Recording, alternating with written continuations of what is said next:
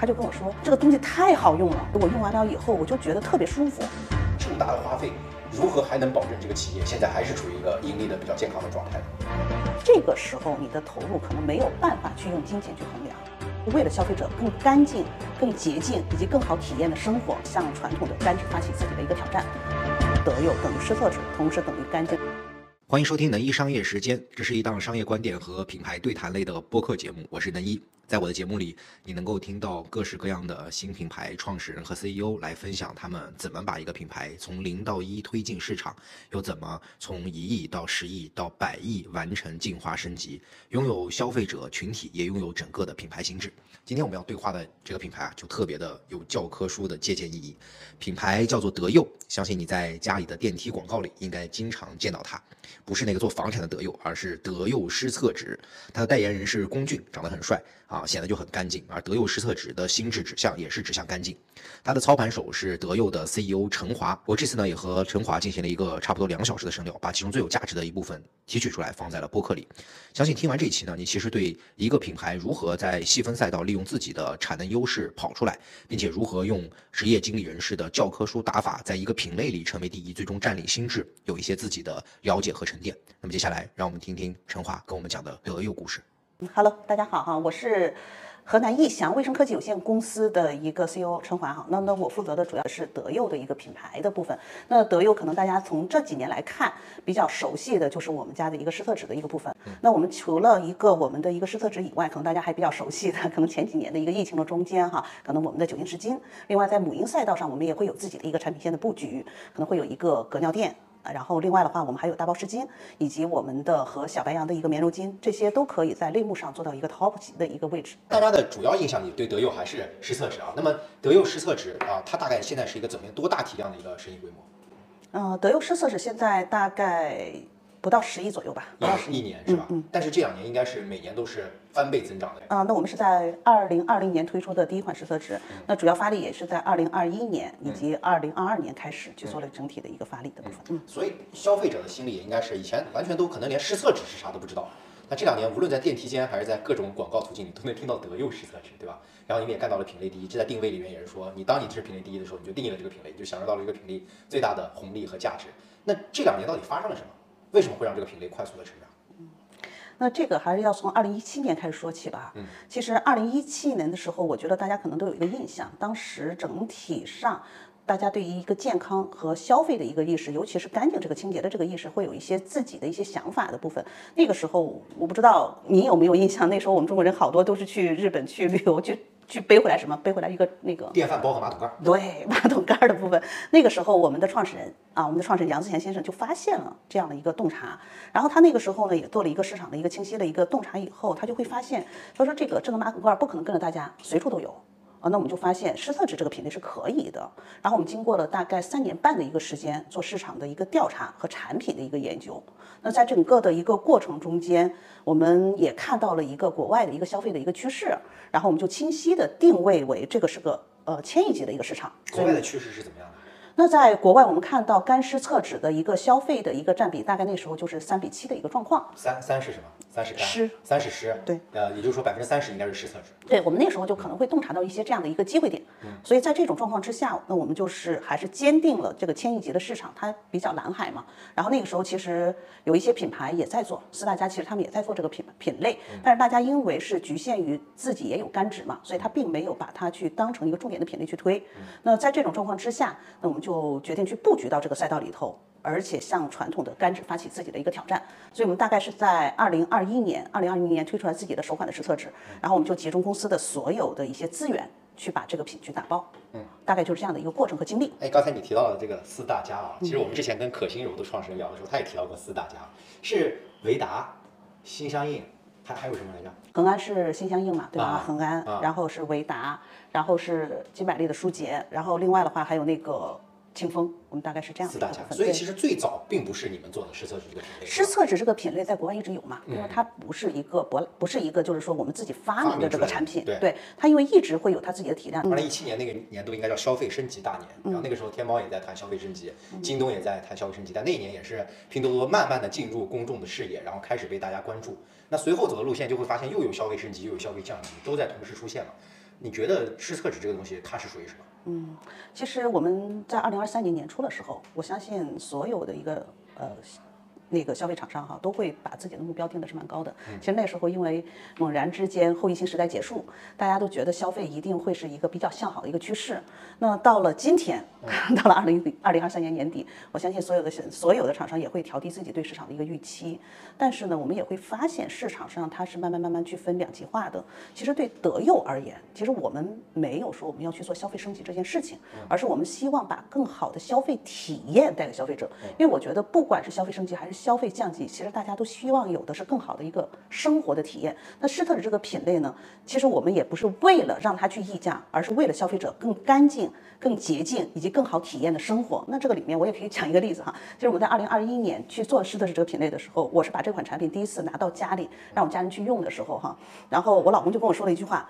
他从来没有说过对于一个清洁用品会有那么更深的感触，他就跟我说，他说呀这个东西太好用了，嗯，他就这样跟我说，我说你为什么觉得它好用？其实我觉得男士一般很难去有这么深刻的一个感受。然后他说，因为我用完了以后，我就觉得特别舒服。我说你体验在哪里？他就告诉我，第一，第一是快，清洁的速度非常快；第二就特别干净。然后我就会发现，原来所有的人不是说不是说我对它有什么，而是希望有更好的、更干净的生活体验。所以那个时候我们就坚定这个产品一定会有非常好的一个未来，只是说大家不太了解它。那我讲第二个故事，就是我们的一个。呃，伙伴，他那天也给我分享了一个小小的故事哈，嗯，就是他的儿子嘛，平常在家里都会用湿厕纸这个品，然后有一天呢，出门去小朋友家玩儿，嗯，没有。然后回家了，回家以后呢，哈，然后他忽然间发现他爸爸问他说：“牛牛，你的裤裤，小裤裤为什么这么脏？”就问他嘛，黄黄的嘛，哈。然后小小朋友就跟爸爸说：“爸爸，因为他家没有湿厕纸。”我就忍住了没上。没有，他上了，但是他擦不干净啊。我们也知道小孩子擦屁股，他可能不会说那么的清晰或者干净。但是这个时候他就跟我说：“他说华姐，这个品一定会能卖得很好，因为它真正的让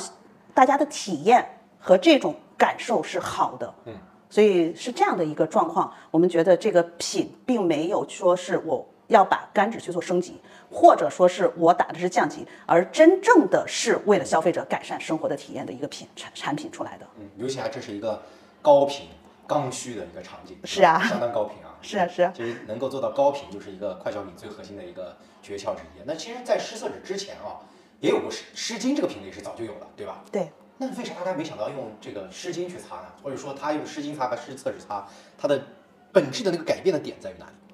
湿巾，湿巾，我相信大家知道它是无纺布的一个材质。嗯，呃，其实湿巾它最早去诞生的时候，我相信可能也会有一个场景，是给宝宝擦屁股，是给宝宝擦屁股。那个时候它是没有这个这个湿厕纸呢，它是它是那个纸浆，是纸浆的一个原材料的一个部分，然后。湿巾它的一个环保性和不可被冲散，制约了它能够比较大的去覆盖全人群的一个链路。我相信随着大家的一个环保意识和整个的一个消费的一个消费的一个场景的一个变化，我觉得我们每一个人可能还是希望能够去对整个公益去做一些贡献。但是湿巾呢，它当初它给宝宝去擦屁股的时候，它体量比较小，因为妈妈会用。它不是自己使用，因为它的场景是妈妈给宝宝去擦屁股，所以它相对而言，它清洁呀，或者是使用的这个频率或者这个场景会稍微的好一些。因为妈妈会用几个产品嘛，第一个是用湿巾去擦，第二个它有可能还会用，还会用那个干巾蘸水去擦这样的一个场景的一个部分。所以湿巾它的使用场景和湿厕纸的使用场景，湿厕纸只是局限于在卫生间的这个场景使用，它并没有扩充，所以。它俩的一个产品的一个属性和它未来可能承担的一个角色也不太一样。那实际我们可能还会有一种场景，比如说我今天坐在这个地方，桌子比较脏，我也可以拿它去擦桌子，啊，然后但是它的韧性。就是比较高的，它不容易被扯破，因为它是无纺布嘛。但是湿呃湿厕纸呢，因为它就是纸浆嘛，它擦桌子它就没有办法去擦得非常舒服，它对人体会感受比较好，但是它擦桌子的时候它是比较容易破的。嗯，所以它俩不太一样。所以在材料上其实是虽然呃文字上就都叫湿什么，但是在材料上是完全不一样的。对对，这材质是不同的啊。但其实我们看到原来就是河南逸翔在就是说这个就是也就是您这个公司的母公司嘛，对吧？德佑的母公司，其实原来。在做德佑湿厕纸之前，对吧？其实也做过像湿巾这样的品类，比如说像婴儿的手口湿巾，对吧？然后我看到你们在很早之前，比如说也没有很早吧，大概在一九年或者二零年的时候，那个时候你们卖那个婴儿的隔尿垫啊，就相当于换尿布的时候，希望他的皮肤不要跟啊床品不要跟外界去接触，然后这样隔尿垫也是卖到品类第一，对吧？然后做了一个切换，那我就认为原来它就是瞄准母婴人群的，手口湿巾也好，还是这个隔尿垫也好，那现在你刚才说的都不走出这个卫生间嘛，对吧？就感觉是瞄准场景在发力了，就瞄准这个啊如厕这样的一个场景，如厕后干净和清洁的场景在发力了。为什么会经历这么大的改变呢？就突然从人群到了场景。其实我们公司在建立的初期，我们是有一个自己的一个规划的。我们是以干净为主题，解决的是消费者一站式家庭的清洁方案的所有的一个品类，它并没有局限在母婴的一个赛道或者家庭的赛道。刚刚我讲，我们现在施测只是聚焦在一个卫生间的一个场景，是这个品类聚焦，但是不是公司发展的品类的布局的聚焦。那当初去做这个品类，我觉得任何一家公司都有一个从小到大的一个过程。其实任何一个企业。就像我们刚开始去做产品的时候，它是适用于整个的一个平台，因为我们是淘系起家的哈，我们主要是在淘宝上。那在我们的天猫的整个的布局上，它可能也是根据人群。然后我们去做了一个爆品的策略。其实对于德友而言，我们也是一直是用单品爆品的一个思路去打造的这个品类，但是它不是说用场景的一个方式，也不是做人群的方式。那我们未来还是要解决整个家庭一站式的生活品类的部分，也就是跟家庭有关的、有关的清洁用品，我们都会一一点一点布局。其实我们品很多，只是说你看到的这几个是打爆的品而已。嗯，就是我们可以把它理解为德佑失策只是现在的心智单品嘛，嗯，对吧？对，其他的品其实就是围绕着我们刚才的家庭。干净清洁的一个理念的啊，周边的我们就过的这些品类吧，对吧？这些品类也有比较好的基础。那刚才说，那其实最后你们在这个在这个这两年做了一个非常重要的战略决策，就是我怎么样子把所有的资源力量用在一起，打爆这个超级单品，对吧？从心智单品到了一个超级心智单品，这个过程中公司是做了怎么样的决策？为什么会大家会想到就是毕其功于一役，只干这一个事儿呢？嗯，我觉得任何一个蓝海的市场都是需要有一些领跑者能够去。决定或者是去带领这个市场的，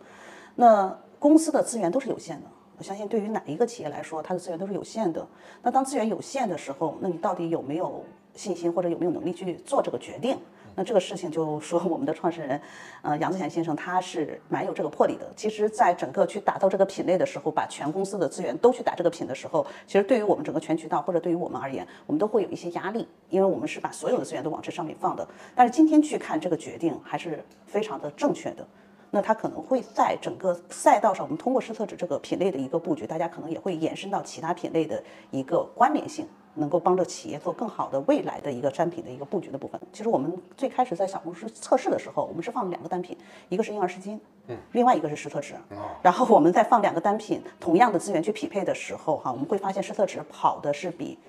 呃，婴儿湿巾好的。婴儿湿巾就是那种手口手口湿巾。我们其实放了两个单品，他们俩在赛马的一种方式去跑。这是哪一年？二二年，二二年我们去做这件事情的时候，我们是这样的去跑的。然后我们跑完了以后，我们就会发现消费者对内容，其实这两年大家也会发现哈，它一定是要有任何一个产品出来，它一定是要有差异化，对吧？它一定要有市场的一个领跑的姿态。嗯。另外呢，它一定要有一个内容，真正吸引到消费者。嗯。所以在这种状况之下，我们的手口时间市场上的品牌蛮多的，大家都会有自己的一些定位。这个差异化不是那么容易跑的，所以但是那个时候我们发现施策纸这个赛道是蛮好跑的，所以我们就做了这个动作了以后，就会发现它跑起来会比较容易，所以我们就全部就把我们在呃小红书以及我们在抖音以及我们在站外的一些投放都集中在了这个单品上。嗯，去做了一个分发，所以其实当时也是试出来的一个结果，是的，看中了几条赛道，对，然后试了一试以后，决定了选择施策纸这个赛道。对对对，我们在二一年，就是大家看到我们比较大的一个站外的媒介的一个投放，就是分众的这些投放哈，可能是在二二年看到的，那是因为我们做了全国十七城的一个投放，但实际上我们在二一年就已经在郑州去做了试点，我们在郑州去做了整体的一个媒介的投放，就站外的这个投放的时候哈，其实呃就是户外的这个投放的时候，我们最早的时候也是放过时间，婴儿收口时间，嗯，但是它的一个就是流量。啊，或者它的一个转化也不如我们投施特纸这波来的好，所以呢，在前期是放了两个品去做的测试，比较赛马。嗯，我很有意思，我我可以我这样梳理一下，你看对不对啊？我可以理解为天猫的整体的经营逻辑是爆品逻辑，嗯，所以当时无论是这个隔尿垫也好，收口湿巾也好，施特纸也好，都是你们要打的爆款单品，对吧？对。然后你们觉得，就今天我要呃，不止在电商平台，我要触达更多的人，我需要做营销，营销线上选了小红书这个最核心的渠道，然后线下选了分众这样的一个最核心渠道，然后你去测，测出来结果是实测纸，从差异化。因为巨头林立，四大家在市场上，你要吃二赚，就必须要有差异化。从差异化也好，从内容结合的角度也好，从消费者回流也好，就它都是最佳。是的。所以我可以理解为，就是你们真正的那次指数级的爆发，就依赖的是渠道的话，就是小红书和分众，我可以这么理解吗？嗯我们在二零二二年年初春节那一波爆发，是我们这个品类第一波爆发，但是那个时候我们是靠的抖音爆的。第第一波还是靠抖音爆的。对，啊就是您讲的是流量的一个传播，就是它在呃营销媒体上的媒介上的一个心智的爆发，是从我们的小红书上或者是分众上去做了很大的一个量的一个爆发。嗯但是最终它能够沉淀，而且让我们在销量上去看到的转化比较多的，是在二零二二年年初的二月份，那时候春节的时候，嗯，呃是在抖音上报的。抖音上报完了以后，是全渠道都能够感受到这个流量的一个嗯比较大的一个到来，是这样的。为什么会是？就是当时你看那个投放，你刚才不是说二一年就开始投了吗？二一年年底的时候，呃，我们我们二一年是在分众，只要在只在郑州投，二三年我们才开始全国投分众，二二年的时候是小红书，另外是抖音报的，啊，先抖音还是先小红书啊？小红书先投。啊，先投。小红书不能转换嘛，我们看不到数据嘛但是，但是我们看见指数我们可以看到指数啊，指数它是有变化，但它没有爆起来。但是我们真正爆起来还是在二二年年初那一波抖音上的达人，就是都是中腰部、中尾部的一些达人，他们的自我分发，嗯，流量是蛮大的。就相当于你设置一个佣金之后，他自己干，是这么理解对吧？嗯。那当时你在抖音上第一波炸出来是哪几个 KOL 给你带的？老爸还是谁？不是不是，那都是一些，呃，中腰部、中尾部的达人。现在你如果让我去看，我现在也大概记不清楚是哪些人了。中尾部的达人选货，基本上都是先看大牌卖卖什么嘛，然后他才会进嘛。所以你们那个抖音上第一个合作的，你印象特别深的达人是谁啊？呃，就是你不知道有没有这样的一个逻辑哈？其实抖音在二二年年初的时候哈，还是蛮吃内容的，嗯，蛮吃内容的哈。我记得我们当初报的一个视频哈，就是一个拿湿厕纸去擦手的或者擦橘子的那个视频，嗯，然后那时候春节嘛，春节大家。一般情况之下都在家里嘛，嗯，都在家里，然后那个时候都有很多的时间去刷嘛，啊，都有很多时间是刷视频嘛，对吧？哈，我记得那时候大家是这样子的一个对对对对，这种一种环境哈。然后突然间大家发现，哦，原来有一个这个产品会形成潮流。呃，我我只我记不得那个达人是谁了，但是我记得他刚开始去带我们的产品的时候，他的整体的粉丝大概也只有一千粉，但是通过带我们的品，他就快速把自己的粉丝量就提升了。就是我们叫做一个双赢的一个过程，大家就是要一定抖音那时候是就吃内容。它就是一个好的一个传播，到最后那个春节，我们就唯一的感受哈，就是大小达人只要带湿厕纸，只要带德佑的湿厕纸都会爆。嗯哎，这个东西它怎么带啊？因为它是一个卫生间场景，就是这个达人一般拍短视频，他要怎么怎么怎么拍呢？你还记得吗？他那个画面是怎么传递这个东西？就是拿橘子，或者是拿苹果，或者拿桃子擦，啊，就那个短短，就那个场景。那是他擦水果呀？嗯，但他配的文字是说是上厕所，是这个意思是吧？嗯，你也可以擦，你看看现在其实也有蛮多这样的一个场景的一个视频的，啊因为它擦别的它不好擦。对对对对，所以我说这个比较尴尬嘛。但他们就相当于做了一些呃抽象的这样的表达嘛，对吧？其实手也可以，手上面不是也有褶皱嘛？嗯你就可能有一些，比如说番茄酱或者什么，你用干纸擦的时候你是擦不干净的，嗯但湿厕纸轻轻一擦就能擦干净，它的场景是非常容易被带入的，嗯就是也有擦手的，也有擦。橘子的，又擦水果的，就这样的一个形式，就是能够很容易的去展现这个产品的一个差异化和特点。嗯所以你们在发现这个东西在抖音的那个二零二二年的那个吃商品内容红利的时代到来的时候，你们应该是加速了抖音的布局。我听说你们现在抖音团队已经好几票、好几好几百号人是吧？嗯，一百多一百多号人。那当时是不是就应该是跟就是马上就去抓这个红利，就去找这些 KOC，然后去跟他们合作？嗯，那时候还是走了竞选联盟，主要还是走的一个打波那种模式，因为那时候不太会做一个星图达人的种草，嗯。嗯，还不太会，因为对于团队来说嘛，我们的星图的一个种草和整个的一个费用的一个投入，还是放在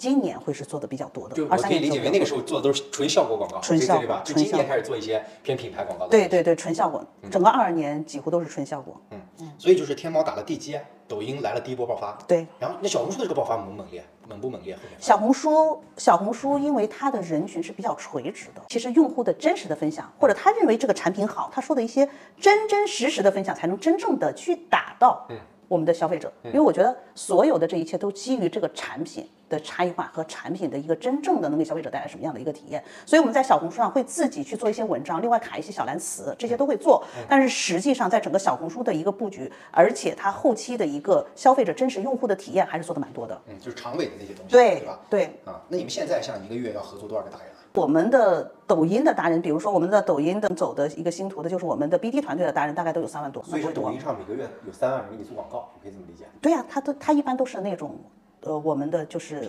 品牌的 BD 的那些达人，他们会带货嘛？他们带货的时候，他们也会去做一些发视频呐、这些动作，他们自己会做短视频这些。啊，反正有三万个达人在卖你的货嘛，对这么理解，对对对对对每个月有三万个人，呃，我们现在建联的都三万多，是的。这个这个量还挺大的呢。哦，我们不算多，啊 我们不算多，有很多友商他们也都是体量会比这大得多。其实，在抖音上，因为它的流量非常大，嗯啊，那它的一个达人就是这么大的一个流量上面，其实每一个商家都在去思考用什么样的一个方式，嗯，去撬动这个流量，所以呃，达人的一个 BD 的一个部分还是蛮重要的。这件事儿是从哪一年开始做的？就是做这个抖音的达人 BD 的这个团队我们是从做抖音就开始有 BD 了。啊，嗯，就开始做 BD，然后去建立达人，就自己一直把这个能力掌握在自己的手里的，对不对？是的，是的，是的，建立了这样一个队伍。是的。那原来这波 BD 是干嘛的？因为那个时候这个江湖上还没有什么叫做抖音 BD 什么这样的岗位嘛，就是就没有这样现成能用的人嘛。那当时这些人是从哪里培养出来的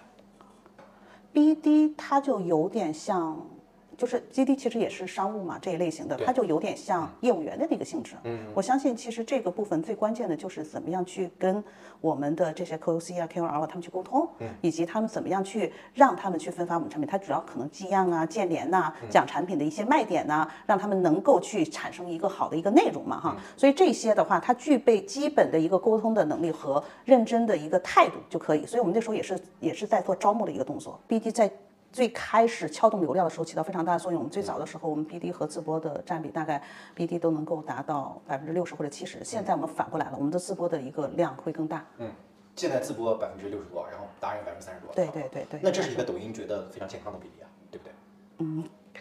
可能是大家是这样说，但是我们觉得，我们如果想把这个品类撬得更大的时候，我们还是要借助一些，呃，就像您说的三万多，那我们不可能说自己的团队有三万多人嘛，对对对所以我们还是是希望有更多的人能够适用到产品，然后帮大家一块儿去做这个分发。其实，在 GMV 上你刚才说的这个比例嘛，但其实品牌的视角里，它还要看重拉新和复购这两个指标嘛，吧？对对自播可能做的啊，比如说老客的维护、复购比较多，对，呃，这个达播要做的是拉新的动作比较多，对吧？对对那现在这两块儿，你是哪块儿挣钱，哪块儿不挣钱，还是说两块儿都挣钱？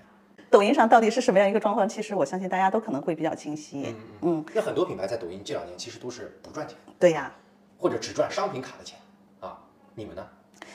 抖音上本来它都承接着一个内容的分发，以及它的一个品效合一的一个转化。那抖音这个平台，它比较好的是，它虽虽然它能够做品牌的传播以外，它还能够做到品效的一体的化、一体化这种状况。那就看你品牌对它设计什么样的一个目标。那对于施特指这个品类，它在强拉新的一个状况之下，我们还是希望能够传播到更多的一个消费者去说。所以我们对于抖音设定的目标，现在也不是盈利。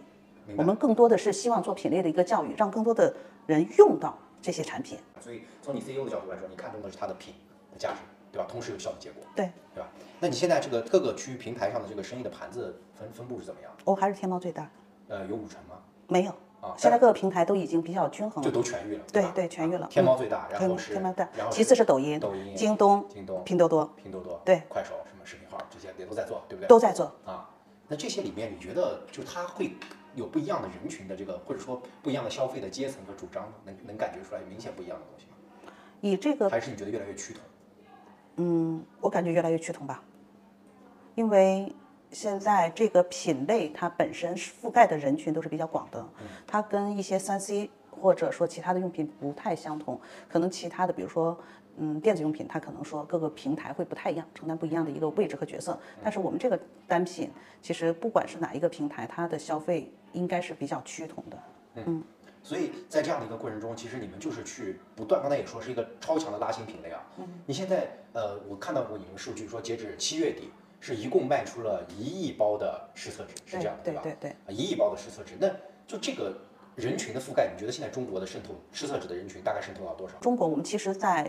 十月份也做了一个市场的一个调研，我们会发现整个线上的平台失色纸的它的一个覆盖率和渗透率大概是多少？我记得是八七和八百分之。八七和百分之七。对对对，所以它的渗透率其实不高。其实我们认为它是一个替代品，或者说是它未来有机会能够做更大的一个体量，所以我们觉得它未来可能会能做到，比如渗透率到底是五十还是六十，是这样的一个状况。嗯，嗯，所以在这个渗透率没有做到之前，你的作为行业第一，你的核心就是不断的去渗透，不断的去拉新，对可以这么理解，对不对对对。那如果就是要不断的拉新的话，其实这件事儿也是蛮累的啊。这个，因为你不断地拉新，你就必须不断的要去有广告的投入，各种各样的。你们现在投入除了分众，除了刚才说三万个 KOL 以外，核心还电视广告什么的这些我们现在暂时没有做。那就是其实比较大的就是这个这块儿。嗯，抖音、小红书，嗯然后呃那个户外媒体就是这些。来之前我也查了一下，我看到有一个叫做什么 CTR 媒介智讯发布了一个数据，他说今年一到九月份啊，德佑、外星人、元气森林等新锐品牌广告花费同比增长超过十倍。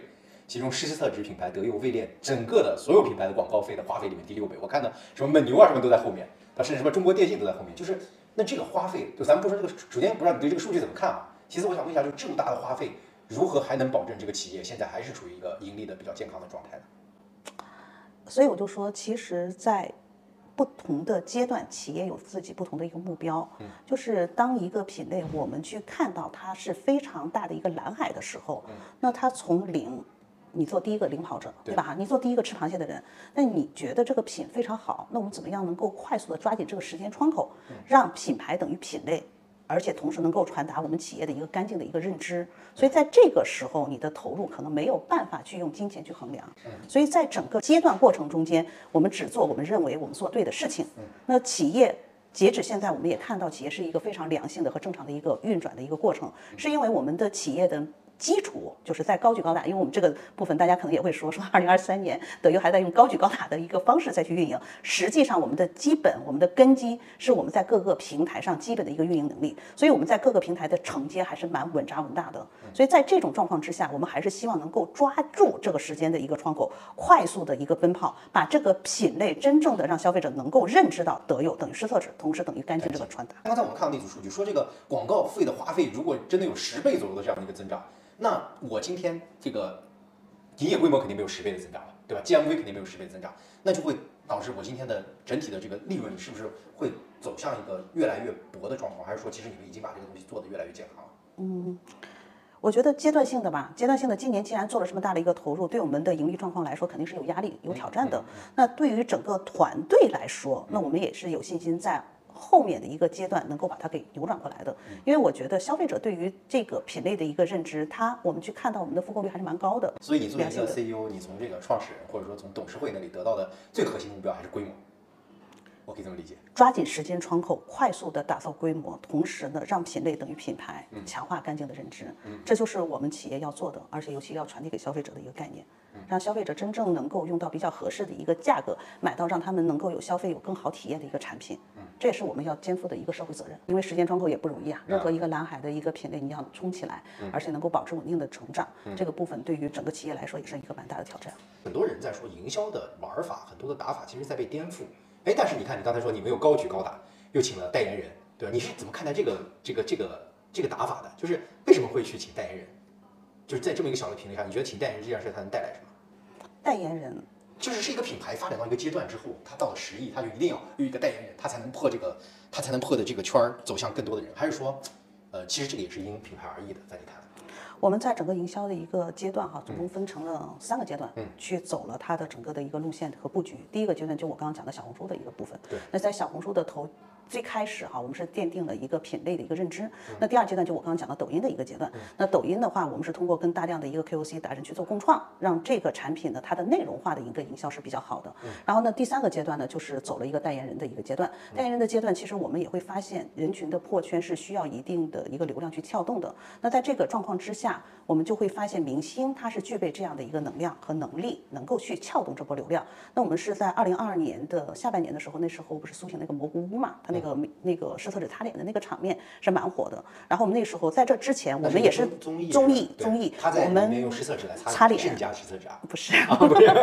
发现了他用施特纸这个品类来对，那时候那时候就微博上有一个热搜，在这之前我们是没有做过明星营销的。然后我们突然间发现这个场景是蛮契合的，我们就快速的，就是这时候我们的市场部的团队哈，就快速的去跟他一起联动做了一个翻包视频。然后我们就发现这个流量的一个教育和消费者对于这个品类的认知会。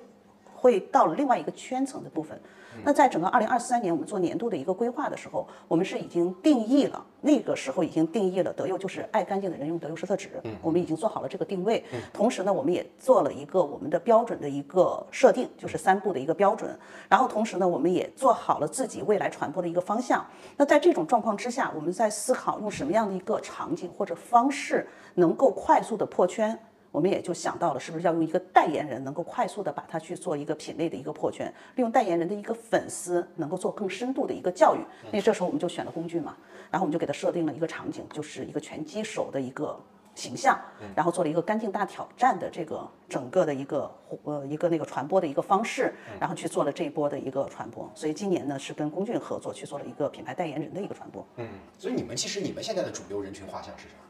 我们的主流人群当然还是精致妈妈，但是我们的 Z 时代和小镇青年，因为我们每一个平台，平台我们都会去后台，因为现在数据化能力也蛮强的对，都会去后台去抓取它的一个人群。其实它跟那个平台现在覆盖的人群还是蛮相近的。啊、那我们的人群中间，嗯，精致妈妈呀，然后资深中产，然后还有 Z 时代，还有小镇青年，这些占比是比较高的，但是还是蛮。就是精致妈妈占比最高，其他的还是相对比较平均的。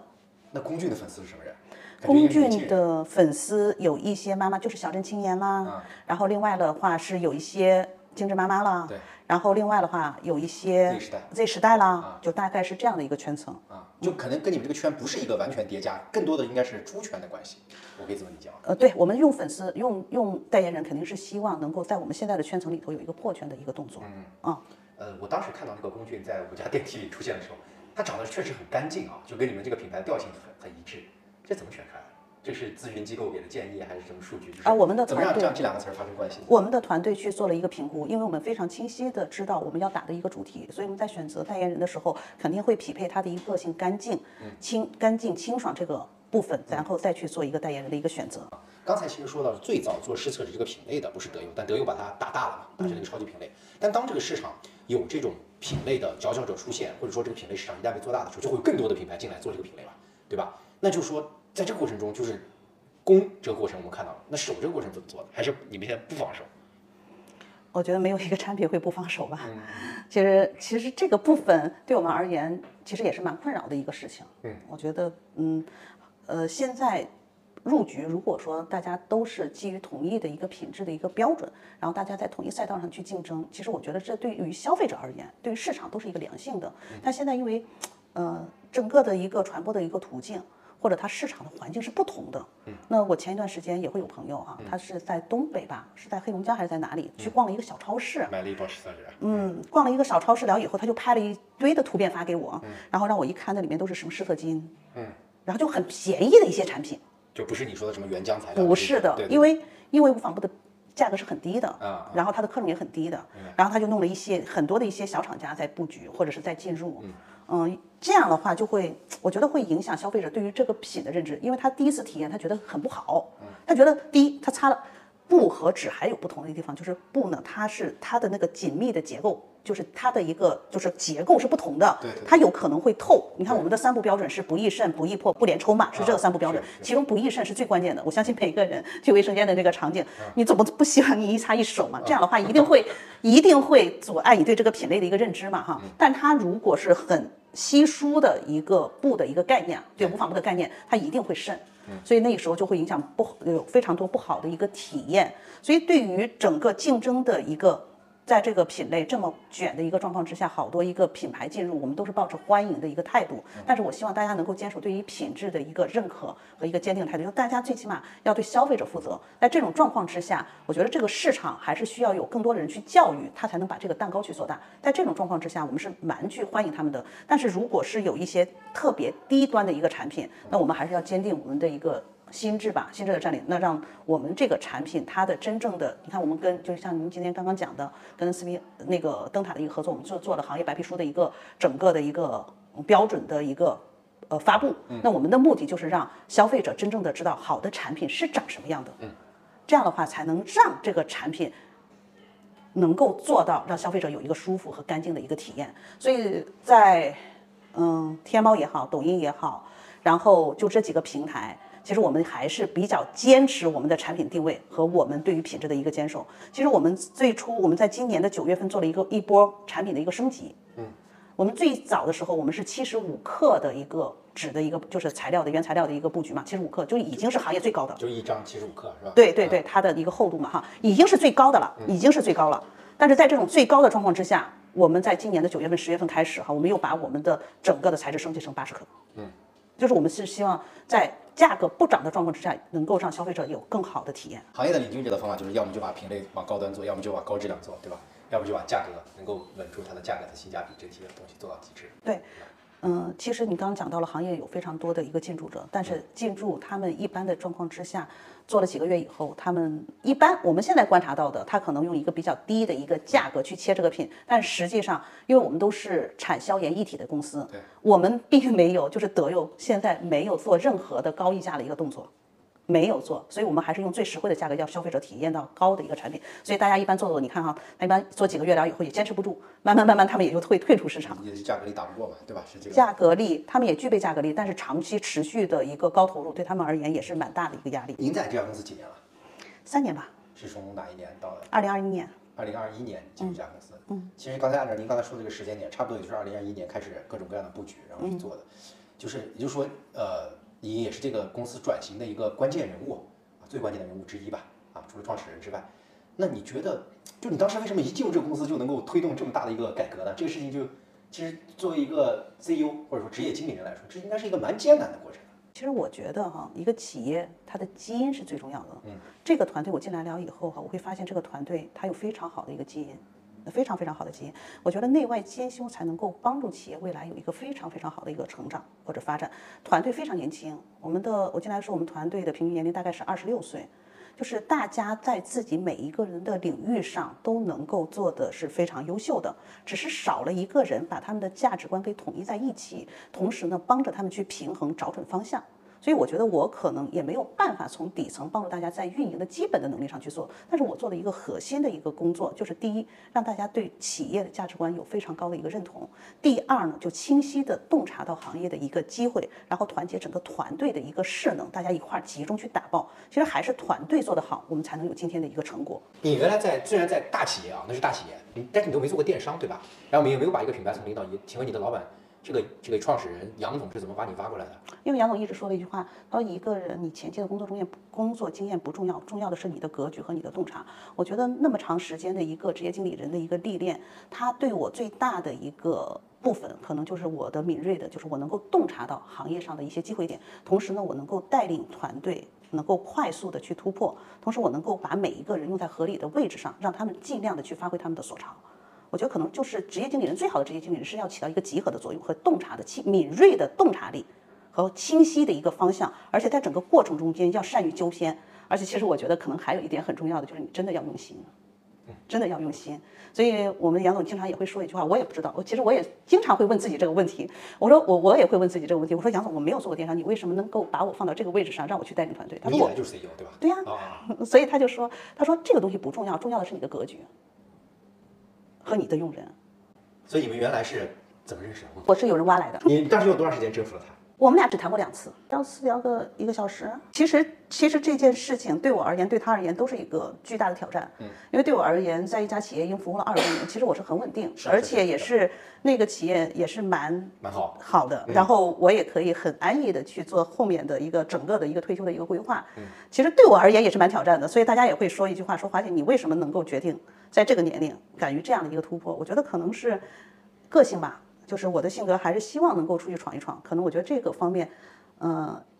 也会是我的一个优势的地方吧，可能是这样，所以我也是只是 短短的两次，我就破釜沉舟。那时候企业不是很大。你刚才说我们定位德佑也是在电商、全域电商的这样一个品牌嘛？但其实杨总之前都在做线下呀，对吧？没有没有。杨总原来他是经销商，他是九二年就开始去做这个部分，对，但是但是他前期做线下的时候，也是他洞察到电商这个部分才是未来的一个发展，所以我们在二零一五年就开始去做电商了。他洞察到这个机会，可以让产品直接到达消费者手里，那他更希望用一个比较合理的一个价格，能够让消费者真正体验到这个产品的部分。所以我们那时候就开始去招，我们现在有一号员工和二号员工都是那时候入职的，嗯啊，他们一个是董事长助理，一个是我们天猫旗舰店的店长，他们都是做的非常好的，非常优秀的。所以我们那时候就是开始下决心要把电商做好，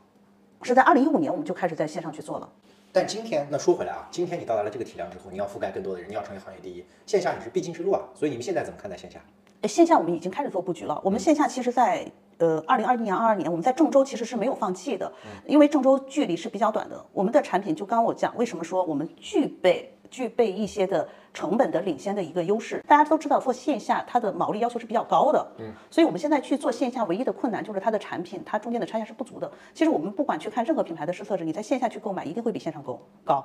你可以去超市里去看一下，它是这样的一个。方式，它或者是这样的一个价格体系，我们在郑州现在一年应该也有三四千万的一个体量吧，因为它是有一个经销商，他一直在做。其实我们的产品只要进到线下，它的售卖和它的回转就很好的。嗯，但是就这个价格体系的部分，还是需要我们重新去布局，让消费者更多的消费者知道。那我们在二零二四年应该也会布局一部分的一个线下。嗯，但是很多的这个，尤其是快消品行业的啊品牌和创始人给到我们的信息，其实反而线下的利润。他们觉得线上的营销费用太高，线下其实能保证一个小利润。线下有利润是因为他们在价格设置的初期，他把这个价格的利润设计的是能够先满足线下，然后再去做线上。我们其实做线上，我刚刚不是讲了，我们是爆品的一个思维嘛？爆品思维其实我们的通路的一个费用就是整个线上的一个促销费，我们是希望压到它低的。我们并没有把它费用放很很高，嗯，其实我们还是在用我们的一个运营的基本的能力，真正的让消费者的评价和他的复购转起来，去打品牌，而不是用了促销的逻辑，不停的去打价格的一个流量的一个部分。非常感谢陈华姐给我们进行的分享，一个非常干练的 CEO，自从加入了这个品牌，品牌就在创始人和 CEO 的共同努力下。快速的进行聚焦，干一件专注的事儿，然后把其他的精力都省下来，在一个爆品上成就一个新的品类，也能够走进一亿的用户，我觉得这件事儿是非常了不起的。进入我的私货时间，来跟大家分享分享，聊了这么多之后我的一些感受。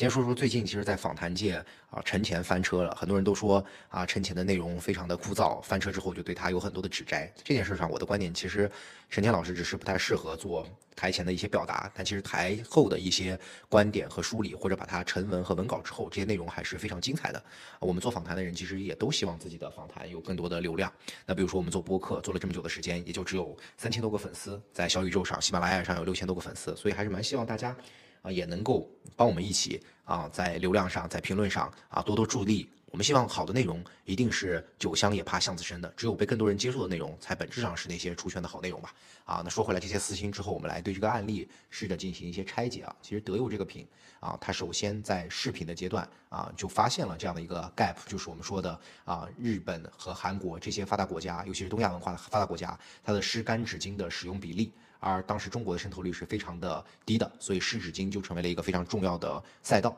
当然，在做测评的时候，他们也不是啊一次就成功，而是做了啊保湿纸巾、婴儿的手口湿巾，还有湿厕纸这样的品类进行赛马。而赛马的依据不但有分众传媒在一个地域的销售广告数据，同时也有小红书种草的一些反哺的数据。而这些其实小规模的试跑都给了很多新兴品牌测试市场的机会。在测试成功之后呢，其实德佑其实也就聚焦了这样的试测纸的品类。在这个聚焦的过程中呢，他们会发现这个品类的使用频次更加的高，对吧？然后每次上厕所不都得用吗？而且人群上其实也不是特别狭窄的人群，而是一个啊，可以把它理解为爱干净的人都可能会去使用的可能性。所以他们继续在 KOC、KOL 上进行猛攻啊，并且开启了明星代言模式啊，不断的去拓展自己的人群啊。刚开始是原点的那些痔疮啊、大姨妈、母婴人群，那后来可以到精致白领，再到所有的更大范围的人群，最终实现的就是德佑等于湿厕纸等于干净的这样的一个心智的抢占。